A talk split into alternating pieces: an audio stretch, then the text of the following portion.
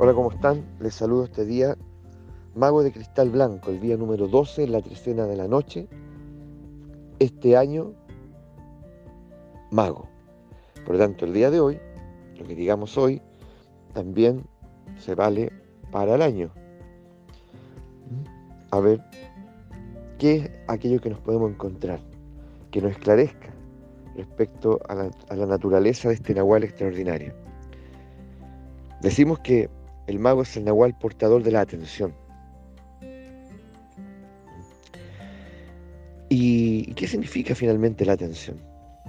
La atención hay que educarla, hay que ejercitarla, o está dada así como así, ¿ya? Entonces, de pronto, eh, uno podría decir, bueno, yo en realidad soy más bien distraído, soy más bien distraído y y me cuesta poner atención. Y yo he sido, he sido siempre así. Con una condición. Listo, perfecto. Ya entonces uno podría imaginar que hay gente que, que, tiene la capacidad de, de enfocarse más en las cosas que otros, de concentrarse más que otros. ¿Es así o no? Bueno, desde la perspectiva del mago, en realidad podríamos estar en deuda con la atención. La atención es un tesoro, un milagro, un prodigio. Es lo que hace la distinción entre un ser humano creador y tal vez un ser humano que simplemente eh, hace lo que le dicen que hay que hacer. ¿ya? O actúa como actúa la mayoría. Pero el que está atento distingue, distingue, aprende, ve conexiones donde los demás no las ven. ¿Mm?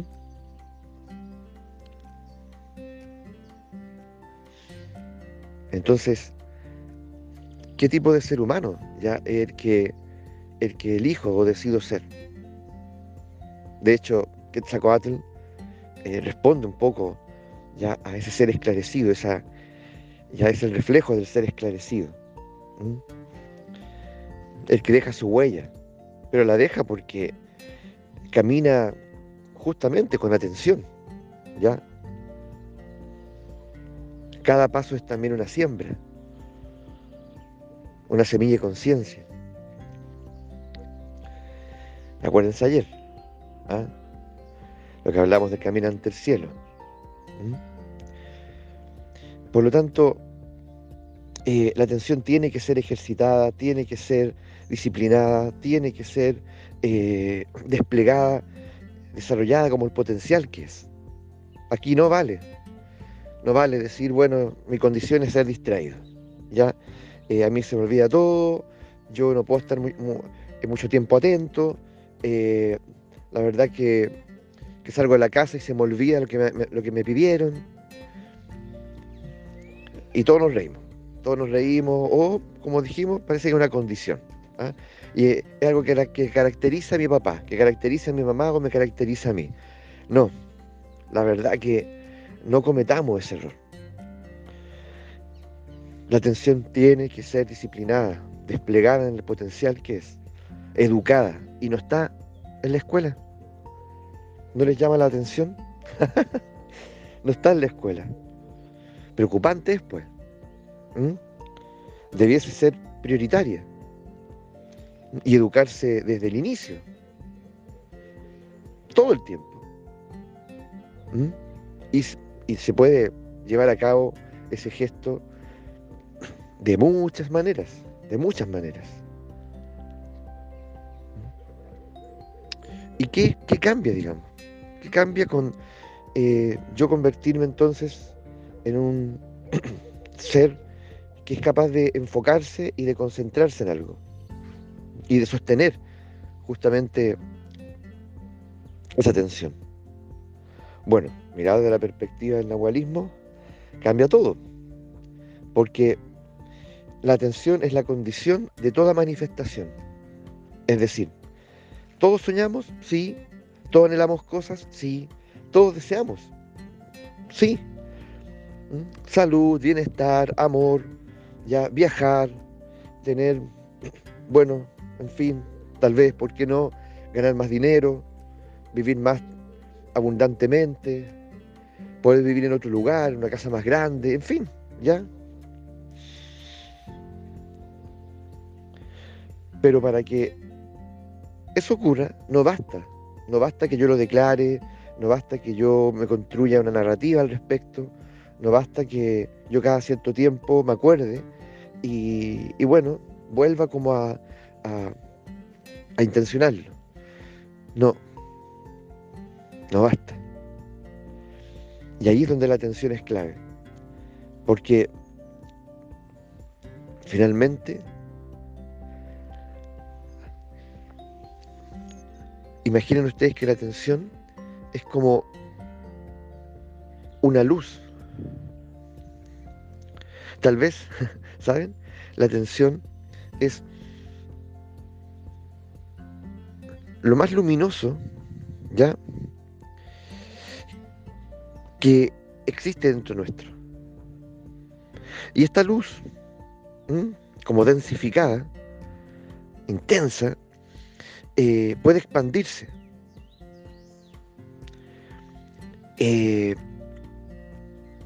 y tal vez esa luz, que es la atención, es reflejo de una conciencia mayor. ¿Por qué no la conciencia del infinito? Que parte de ella fue depositada en mí como atención. Y a mí me corresponde desarrollarla, y a ti también. Descubrirla. Número uno, descubrirla en su potencial y desarrollarla. Entonces, cuando yo la descubro y comienzo a desarrollarla y a, familiarizarme con ella, me doy cuenta de que esta luz yo la puedo eh, desplazar. ¿Mm? No tiene por qué estar estática. La puedo desplazar y junto a ella iluminar ciertos aspectos de mi vida. Por ejemplo, si yo ilumino junto a la atención mi niñez, voy a descubrir muchísimas cosas. ¿No es así? Y luego puedo decir, oye, pero ¿cómo yo no me acordaba de esto? Lo tenía completamente olvidado. ¿Ya? Entonces la atención, con ayuda o sin ayuda, yo voy, esta lucecita, y me permite iluminar ciertos aspectos de mi niñez o de, mi relación con mi madre, mi padre, en fin. ¿Mm? Me podría permitir iluminar eh, lo que a mí me ocurre con ciertas adicciones, obsesiones. Y a partir de ahí yo puedo descubrir tal vez la raíz de eso.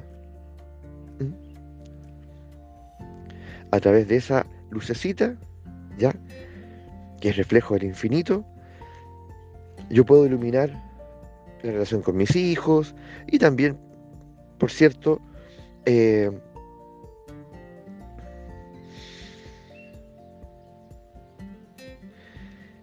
mis sueños, mis proyectos, mis emprendimientos, mis anhelos. Y cuando lo hago, ya, cuando lo hago, eh, eso que estaba en la penumbra, o que estaba de alguna manera por ahí, por ahí, ¿cierto? pero eh, sin ninguna nitidez, de pronto se vuelve el centro. ¿Ya? Es como que el foco lo ilumina solo eso. Es como estar en un teatro, ¿ya? En un teatro mágico, y de pronto el foco te ilumina a ti. Y, y de esa penumbra, ¿ya? donde sabemos que hay mucha gente, porque hay murmullos, risa, en fin, de pronto pasas a ser tú el protagonista. Todos los demás siguen penumbra, pero tú estás ahí y se te ve con nitidez. Y tienes la oportunidad de, de hablar, tienes la oportunidad de presentarte. En fin, ya. Esa es una tremenda oportunidad que se te ofrece. Entonces, esta luz es fundamental que proviene de la atención, porque de pronto ese foco luminoso se, se detiene en algunos aspectos de la vida y eso tiene la oportunidad de hablar, tiene la oportunidad, ¿cierto?, de, de, de decir algo, pero que proviene desde sí mismo.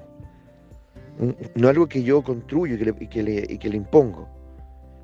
Entonces, gran parte de la fenomenología, de hecho, ya del arte de la fenomenología, que opera en las constelaciones familiares o en otras experiencias, tiene que ver con eso. A ver qué pasa si el foco lo ponemos en esta experiencia, lo ponemos en esta otra. Y eso habla. Y habla por sí mismo. Y eso es maravilloso. Maravilloso. Entonces, eh, yo tengo que, esa tensión, ser capaz de de situarla en mi sueño, en mi proyecto, en mi anhelo, sostenerla ahí un momento para que el fenómeno mismo hable, para que el sueño mismo hable. ¿Ya? ¿Qué es lo que necesita? ¿Qué es lo que quiere? ¿Qué es lo que, qué es lo que demanda de mí? Y generalmente lo que demanda de mí es cierto cuidado. ¿Ya? Si tú quieres algo, yo quiero algo, eso necesita ser visto. Lo que más duele, de hecho, en términos de relaciones humanas que hemos observado nosotros, ya es el no ser visto, el crecer sintiéndose no visto. Eso es finalmente ya eh, algo que, que en una relación padre-hijos, por ejemplo, o pareja duele mucho y puede separarnos el resto de la vida. ¿No es así? Entonces, lo que tú anhelas, lo que tú quieres, lo que yo quiero, necesita ser protagonista. ¿Mm? Yo te diré lo que necesito, yo te diré lo que hay que hacer, ¿ya? Y, y resulta que, al mismo tiempo, en ese acto de, de ser atendido ser visto, uff, surge una relación amorosa, surge una verdadera conexión entre ellos y tú. Entonces, hay un enamoramiento con el sueño, hay un enamoramiento con el proyecto, con ese emprendimiento, con, lo anhelado. Cuando alguien se siente visto, visto, eh, experimenta una, una, una tranquilidad, experimenta una conexión, experimenta gratitud, experimenta amor. Por eso, después del mago, ¿quién viene? ¿Quién viene? El águila, el nahual portador de la visión. Es decir, es atender lo otro es una forma de ver. ¿Mm? Por lo tanto, asegúrate, asegúrate un día como hoy de verdaderamente atrapar el sentido profundo de este nahual, que es mucho más de lo que estamos diciendo aquí, pero creo que aquí se están ofreciendo ciertas claves fundamentales. Esa atención hay que necesariamente disciplinarla, ejercitarla, eh, modelarla, amasarla, eh, comprenderla en su naturaleza. Es un foco mágico, es una luz mágica, ¿ya? Que permite que establezcamos una conexión inédita con las cosas. Así que la magia existe. Y la magia está en permitir que lo otro hable desde sí mismo. Y todo habla, todo puede hablar, todo tiene voz, todo, todo, todo, todo, todo. ¿Ya? A eso es lo que se le llama la fenomenología. Un abrazo grande, que tengamos un excelente día de magia, un año de magia.